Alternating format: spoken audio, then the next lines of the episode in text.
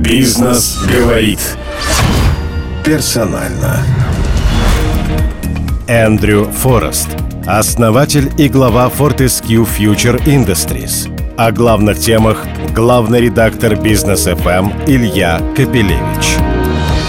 Наш гость из Австралии на Петербургском форуме – миллиардер из глобального списка Forbes и миссионер – Уйдя из традиционной индустрии, он посвящает себя созданию и продвижению водородной энергетики в промышленных масштабах. Какое это все имеет отношение к нам?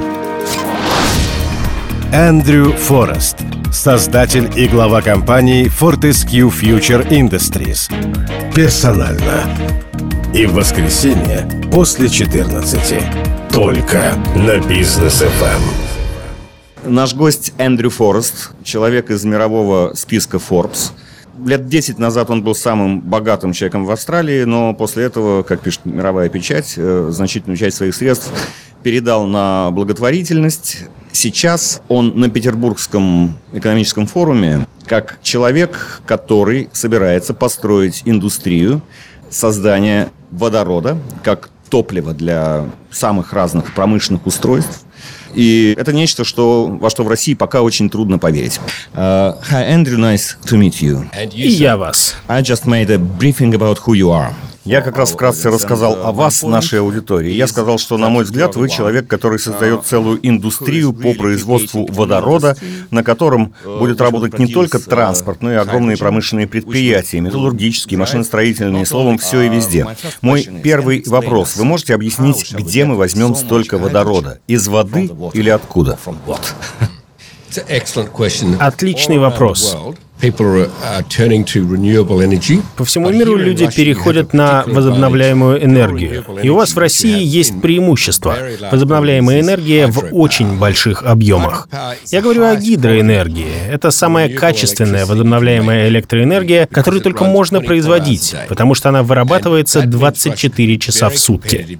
А это значит, что Россия может стать очень конкурентоспособна, создавая продукт будущего — зеленый водород. Нефть, газ и уголь стали так популярны во всем мире, потому что их можно транспортировать. Но есть и другой энергоресурс, очень простой в транспортировке и очень качественный. Это зеленый водород. Разница в том, что зеленый водород абсолютно чист. Он поступает из воды и возвращается в воду. But, as far as I've heard, но, как я слышал здесь, в России, во время некоторых сессий, эта тема не самая главная, но все же обсуждается.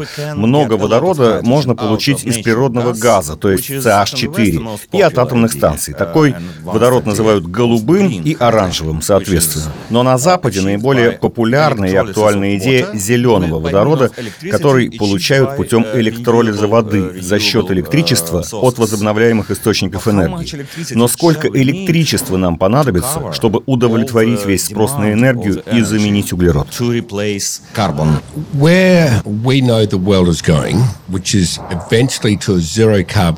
Мы знаем, что мир стремится к безуглеродному будущему. Ваши дети, не мои, примут на себя бразды правления и поведут этот мир к будущему без углерода. Это факт. А Россия настолько богата нефтью и газом, что воспринимает все это как угрозу. Но будь я Россией, я бы так к этому не относился. На месте России я бы гордился своей нефтегазовой отраслью, но при этом старался бы как можно скорее построить отрасль зеленого водорода. Потому что, когда мир изменится, Россия должна быть способна сохранить свою долю на рынке энергетики, которая составляет 20% для нефти и газа, и переключиться на зеленый водород.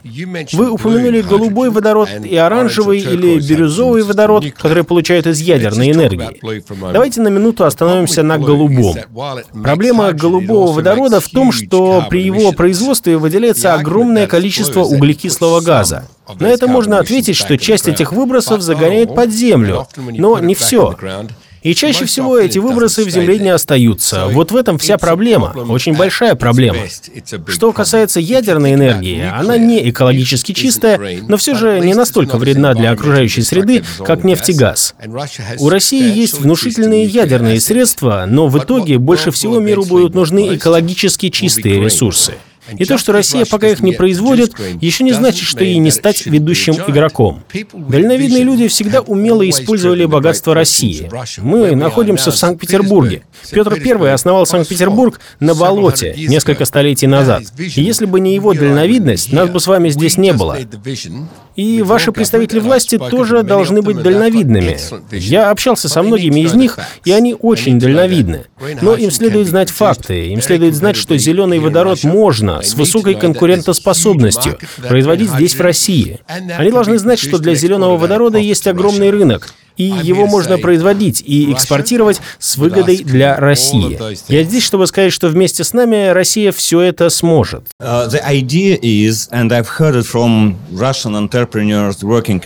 Идея в том, и я слышал это от предпринимателей из России, работающих в Кремниевой долине, что лет через 10-20 электричество будет почти бесплатным, потому что продвинутые возобновляемые технологии, вроде ветряных и солнечных, достигнут такого прогресса, что будут повсюду, и мы сможем получать от солнца и ветра столько электричества, что оно не будет ничего стоить. И мы будем использовать электричество только для электролиза воды, чтобы получать водород для транспорта, промышленных предприятий и всего остального. Вот такая идея. Но это всего лишь идея. И мы помним, как этой зимой в Техасе ветряные и солнечные электростанции просто перестали работать. Они замерзли и в итоге были отрезаны от мира. Так где же научные и практические доказательства того, что в конечном счете все будет работать как надо? Witness that this is gonna work like that. Могу вас заверить, что когда нефтегазовая отрасль только зарождалась, с ней были те же проблемы. Трубопроводы могли перестать работать или сломаться, оборудование могло выйти из строя. Когда нефтегазовая отрасль только зарождалась, целые города могли сталкиваться с серьезными трудностями. Просто... Простите, но это все решаемо. А вот если на улице холодно, мы ничего не можем с этим поделать. Просто раньше технологии зависели зависели от погоды, а сейчас погода нам не помеха. Если всегда есть запас зеленого водорода, вы говорите, что с погодой ничего не поделаешь, но кое-что сделать можно. Нужен только аккумулятор под названием резервуар зеленого водорода. И все будет работать, даже когда солнце не светит и ветер не дует. Это будущее. Будущее не за электричеством в энергосети, скажем, Санкт-Петербурга. Будущее за зеленым водородом. Если погода плохая, не беда. У вас есть огромные запасы уже не нефти и газа, а зеленого водорода. Вот чему мы идем. По моему опыту, российские ученые одни из самых прогрессивных, умных и эффективных в мире. Если они говорят вам то же самое, я бы к ним прислушался.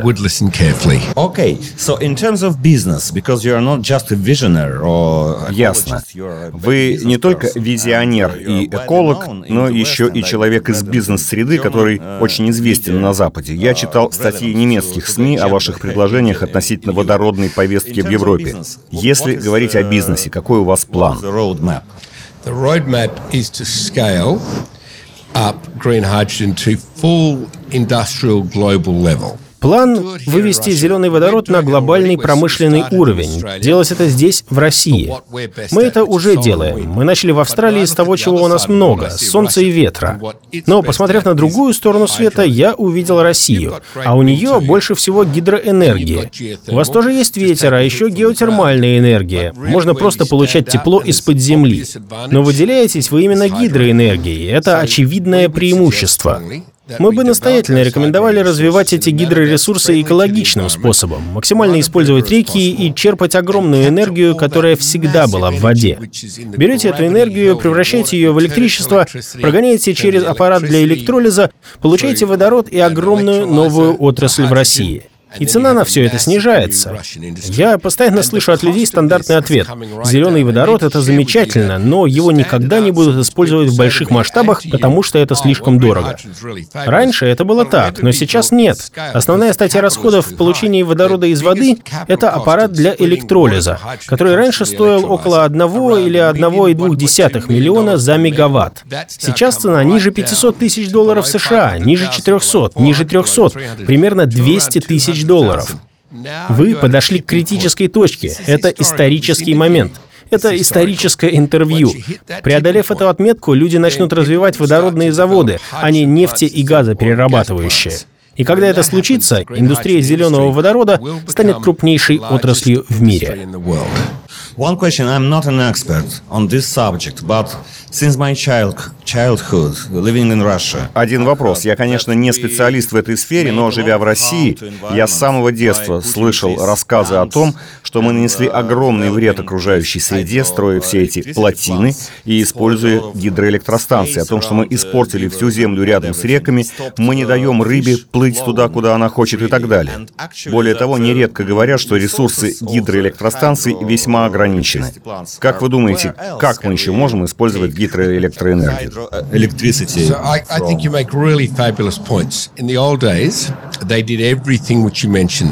Да, вы обратили внимание на очень важные моменты. Когда-то действительно происходило все то, о чем вы упомянули, но мы вполне можем защитить водную среду. В 2016 году я на 4 года опять взялся за учебу, чтобы написать диссертацию по морской экологии. И я хочу сказать, что все, что мы делаем в России и в других странах мира, не будет наносить вреда окружающей среде. Мы не будем препятствовать нересту рыбы, как будто никаких плотин вообще нет. На мой взгляд, это очень важно. Это не тот идиотский подход, который использовался раньше, когда людям было все равно, и они просто перегораживали реку плотиной. Сейчас мы так не делаем. У нас есть рыбоходы, у нас есть самые разные технологии, которые позволяют рыбе плыть в любом направлении. Это необходимое требование, и это даже не обсуждается. Мы обязаны всегда охранять окружающую среду. Бизнес говорит персонально. Есть ли у вас какие-то конкретные предложения, которые вы хотите обсудить на Петербургском экономическом форуме с точки зрения бизнеса? Или просто хотите довести все это до сведения широкой публики?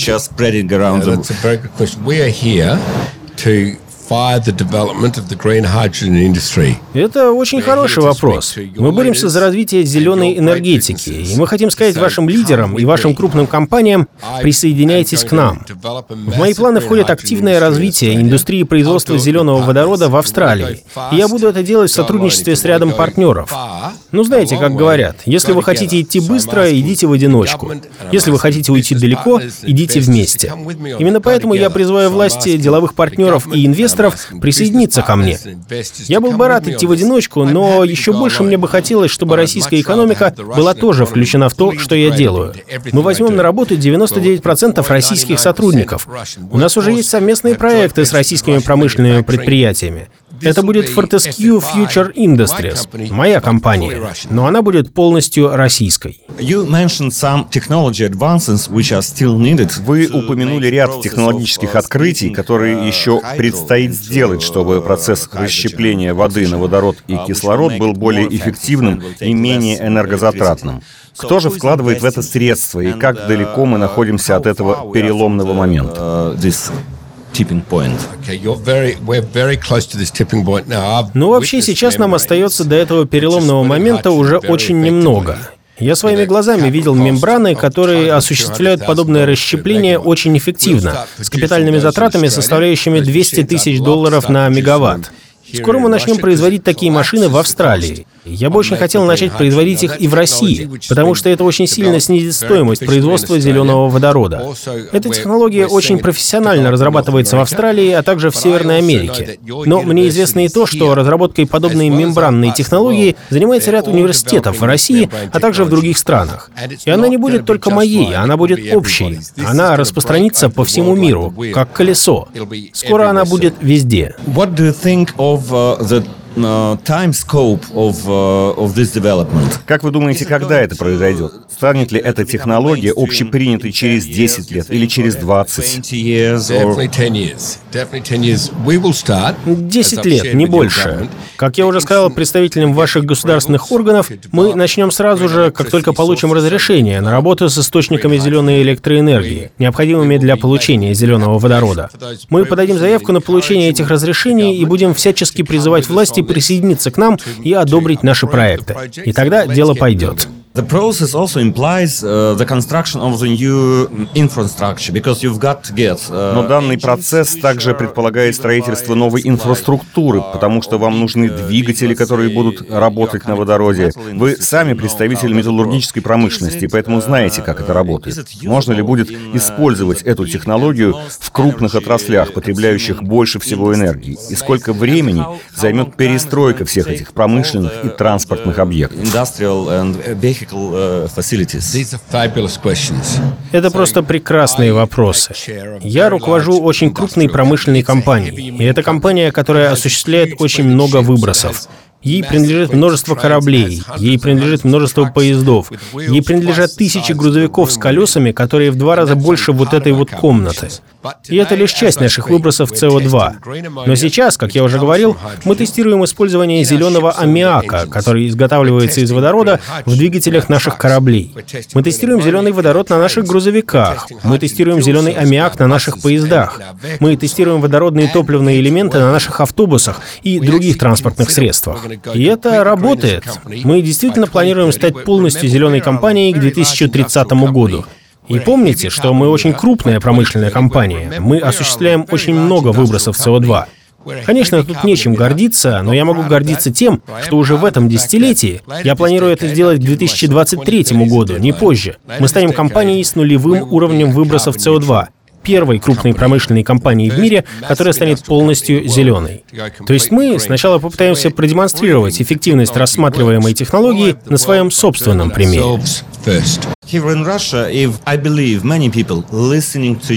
Конечно, в России многие будут слушать вас с опаской, потому что на протяжении многих лет мы думали, что сможем еще много десятилетий опираться в основном на использование нефти и газа. Неужели мы действительно сможем отказаться от них?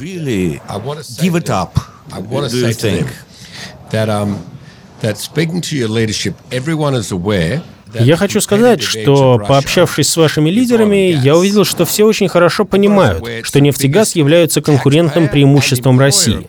Все хорошо понимают, что соответствующая отрасль является крупнейшим налогоплательщиком и работодателем. Мы хотим лишь того, чтобы вы лучше заботились об этой отрасли. Но по мере того, как потребители отказываются от использования ископаемых видов топлива, потому что они хотят заботиться об экологии, вам будет необходимо развивать свою собственную индустрию по выработке зеленого водорода, чтобы не потерять свою долю рынка. Я бы хотел обратить внимание на то, что для этого вам потребуются новые рабочие места.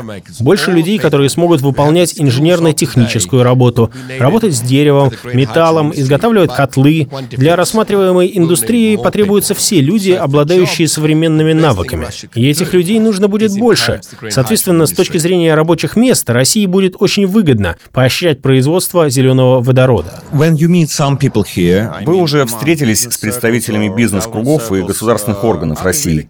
Действительно ли они увлечены вашими идеями, или им бы все-таки хотелось верить, что вы ошибаетесь в своих прогнозах?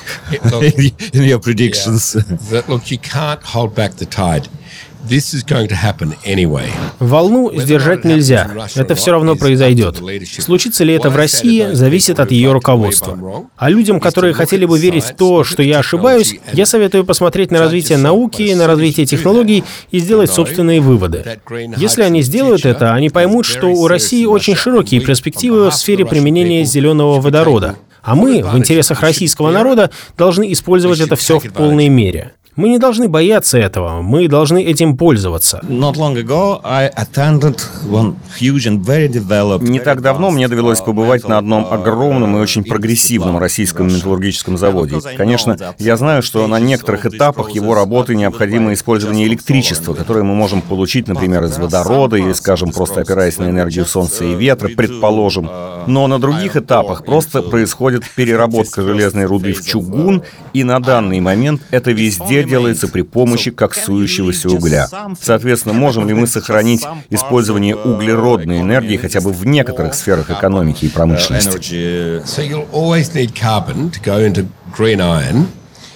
that makes Конечно, на данный момент без использования углерода практически нельзя обойтись даже при производстве зеленого железа, потому что мы производим углеродистую сталь и в России, и в Австралии. Но я бы хотел сказать, что в будущем железо будет изготавливаться по-другому. Когда у нас появится настолько дешевый источник электричества, мы перейдем от плавления железной руды, которая приводит к невероятному загрязнению окружающей среды и требует огромных расходов энергии, к ее растворению. Наверное, словосочетание «растворение железа» звучит как что-то из книжек про Гарри Поттера, но мы действительно можем растворять железо вместо того, чтобы плавить его. И это будет происходить при намного более низких температурах, что обеспечит более высокую эффективность данного процесса. Соответственно, даже при изготовлении чугуна мы постепенно сможем обходиться без выбросов СО2. And the last question. In your mission or your business? И последний вопрос. Что в большей степени заставляет вас идти в этом направлении? Ваше стратегическое видение или ваш бизнес? Другими словами, есть ли у ваших целей прочные экономические основания?